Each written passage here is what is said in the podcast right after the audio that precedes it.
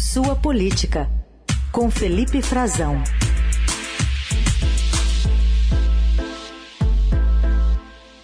Tem vento aí também, Frazão? Bom dia.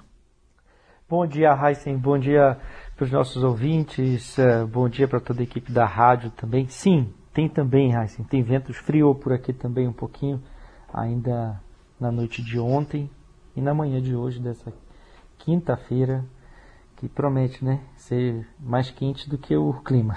É, então tá bom. Vamos começar falando da reação dos militares é, nessa relação com o TSE. Por exemplo, essa semana a gente teve a notícia que você mesmo deu aqui do afastamento de um coronel que agora não vai ter substituto para participar lá da Comissão de Transparência Eleitoral. Não vai ter. Só para o nosso ouvinte se lembrar, é o coronel que foi flagrado na semana passada pela imprensa, no, pelo, pelo site Metrópolis, divulgando notícias uh, de teor duvidoso, sobretudo uh, com, resvalando na desinformação sobre as urnas eletrônicas. Ele disse dentro do exército que ele tem cabedal, tem uh, sabe do que está falando, Heisen. E por isso tinha dúvidas, por isso se manifestou dessa forma. Mas também fez manifestações político-partidárias, adotou uma linha de governista de defesa da, do discurso do presidente Jair Bolsonaro e atacou, ofendeu frontalmente outros candidatos à presidência da República.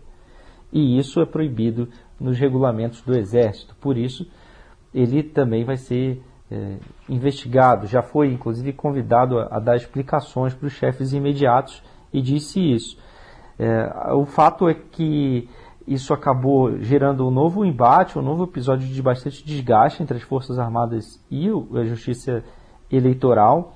E é, ontem o, o, Exército disse que não irá substituí-lo, dando um pouco o tom do, da insatisfação que tem com a cúpula do Judiciário, mais especificamente dos ministros que assinaram a expulsão deste coronel, coronel Ricardo Santana, das atividades de fiscalização das urnas eletrônicas com o argumento de que ele poderia esperava-se no mínimo respeito e isenção de quem eh, se pretende eh, arvorar como investigador do processo eleitoral, como era o caso do coronel, que tem uma formação inclusive na área e trabalha nessa área dentro do Exército no Centro de Desenvolvimento de Sistemas.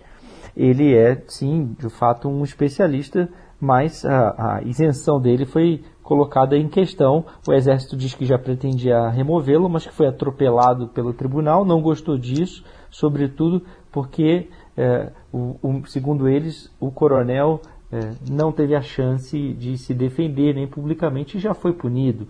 Isso tem sido falado até no Exército, no, que eu considero um pouco até uma retórica exagerada, um ato de Estado autoritário. Né? Não houve re, de, respeito à legítima defesa, do coronel. Mas o fato é que os militares entendem também que as provas são bastante robustas, o, porque o coronel foi excluído de forma é, unilateral, o exército reclamou disso, foi, não foi, que não foi consultado pelo Tribunal Superior Eleitoral, que portanto não vai mais indicar substituto. Mas, de outro lado, o ministro da Defesa já tinha pedido o credenciamento de mais nove militares especialistas em programação para continuar a inspeção do código-fonte dos, dos, softwares da urna eletrônica, verificar como são, como funciona, se estão corretos e se tem vulnerabilidades. E esse trabalho pode começar e se estender até por mais sete dias além do prazo que os militares queriam inicialmente. O TSE até já acatou alguns pedidos das Forças Armadas, embora parcialmente, vai facilitar a contagem paralela que eles pretendem fazer, Raíssa, das urnas eletrônicas do resultado, uma auditoria da amostral ainda por enquanto. A ideia dele seria usar os boletins de urna que tem o um resultado para fazer essa testagem, é, na, na, verdade essa, essa contagem paralela, né? E também adotaram providências para submeter o um novo modelo de urna a testes, um modelo que vai ser usado pela primeira vez em 2022, como os militares é, faziam questão de insistir nesse ponto, mas não querem fazer os testes, mudança nos testes de integridade, testes que verificam o correto funcionamento da urna no dia da eleição, nas sessões eleitorais, envolvendo inclusive os eleitores nesse segundo teste. Né? Os técnicos da corte entendem que isso pode dar confusão. Eu já adianto aqui para o nosso ouvinte que os militares estão insatisfeitos com isso. Acham que o que o TSE acatou até agora é insuficiente para garantir a lisura e a segurança, a confiabilidade das eleições. E eu vou escrever mais tarde sobre isso para o Estadão e já antecipo aqui esse bastidor para vocês. Muito bem.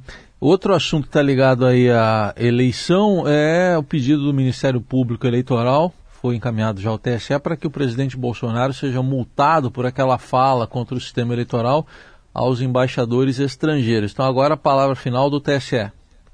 Exatamente, Raíssa. O TSE vai ter que se pronunciar, inclusive porque se trata de um candidato né, a presidente da República, então todos os processos estão sempre ligados diretamente ao TSE.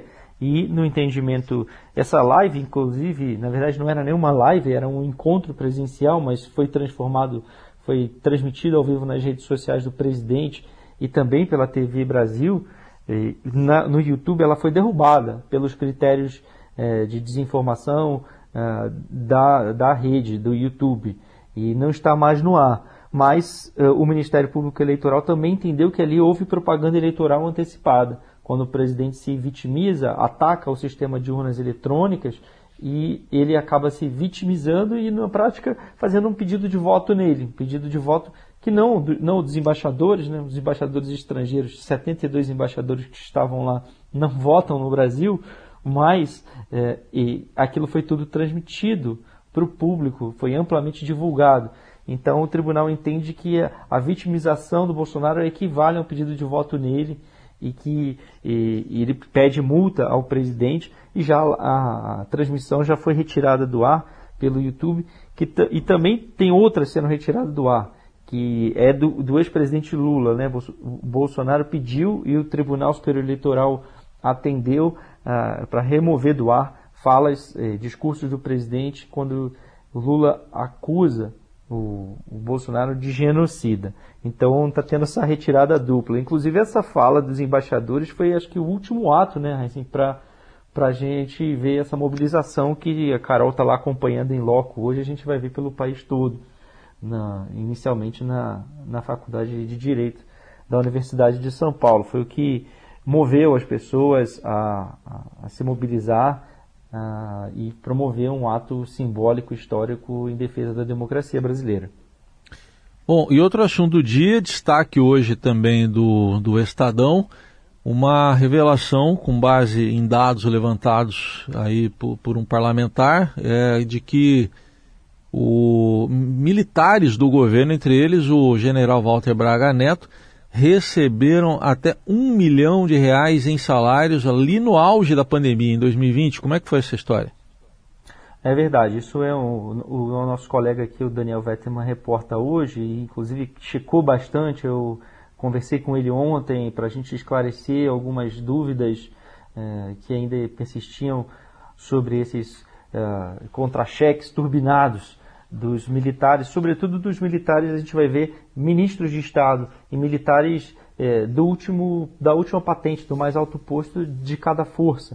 No caso tem o, o, Walter Braga Neto, hoje candidato a vice-presidente, Luiz Eduardo Ramos, ministro da Secretaria-Geral da Presidência, e o ministro Bento Albuquerque, que foi chefe de Minas e Energia, é almirante de esquadra é, da Marinha do Brasil, já todos na reserva. Eles receberam esses valores eh, bastante impactantes, Heisen, chegando aí a um milhão de reais, ah, porque eles passaram para a reserva enquanto estavam ah, no governo Bolsonaro e passaram para a reserva depois que o presidente Jair Bolsonaro aprovou uma legislação que mudou a remuneração dos militares é, na verdade, além da, da, dessa mudança na remuneração, mudou também o sistema de proteção social, equivalente ao sistema de aposentadorias deles, e isso previa uh, que se dobrasse uma indenização, uma espécie de compensação que eles recebem quando vão para a reserva. Antes, eles recebiam o equivalente a quatro uh, salários, a quatro vezes o salário dele o, a última composição de remuneração não é só salário, tem outros benefícios que eles recebem é, quando iam para a reserva, iam para passavam a inatividade, se aposentavam de verdade na prática. E é, no governo Bolsonaro isso passou para oito vezes o salário. Aí, inclusive teve também é, um aumento do valor proporcional de vários penduricalhos, é, um aumento escalonado é, de alguns, é, alguns, compo alguns componentes da remuneração dos militares por fazer por ter cursos de especialização, que aumentaram bastante também, no fim das contas, quanto cada um recebe. E isso tudo turbinou o salário deles, sem dizer que no governo Bolsonaro foi permitido que eles pudessem acumular a remuneração completa de militares com a remuneração que eles recebiam completa pelo exercício do cargo de ministros. O teto que a gente aplica, que inclusive está sendo elevado agora também por decisão do Supremo, né? o Supremo aprovou ontem um reajuste no, nos, seus, nos salários dos ministros e do seu próprio funcionalismo, que vai impactar no teto constitucional. E esse teto vai ser elevado agora, isso vai ter um impacto de até 4 bilhões e também impactaria o salário dos ministros, que poderia ser elevado também. Agora eles podem receber ainda mais por decisão anterior do governo Bolsonaro. Então isso implicou nesse contra-cheque bastante gordo. Não há, em princípio, aí alguma ilegalidade identificada, mas é, lembrar, quero lembrar aqui nosso ouvinte que isso tudo aconteceu na pandemia. Na pandemia, durante a pandemia do coronavírus, quando o governo apoiou o congelamento do aumento de salários e, pre, e, e do funcionalismo em geral, mas é, como os militares tinham passado essa legislação toda antes da pandemia, tinha conseguido aprovar isso no Congresso com apoio e mobilização da base do governo do presidente Jair Bolsonaro, eles foram poupados e conseguiram acumular esses vencimentos. Tá aí, a Felipe Frazão trazendo os detalhes também dessa reportagem que a gente comentou mais cedo. Ela está aqui no portal do Estadão mostrando como ali, né, enquanto as pessoas estavam preocupadas com a pandemia, não sabiam direito o que, que era, não tinha vacina ainda. A gente tinha esse quadro aí de militares recebendo salários de até um milhão de reais. Frazão, obrigado e até terça que vem. Obrigado, Heisen. Até vamos ficar de olho nas mobilizações de hoje, que o Palácio Planalto também está de olho, apreensivo, tentando saber o tamanho do recado e a repercussão, sobretudo porque não vai ter nada parecido com isso no 7 de setembro, é como se fosse uma antecipação. Até lá, um abraço.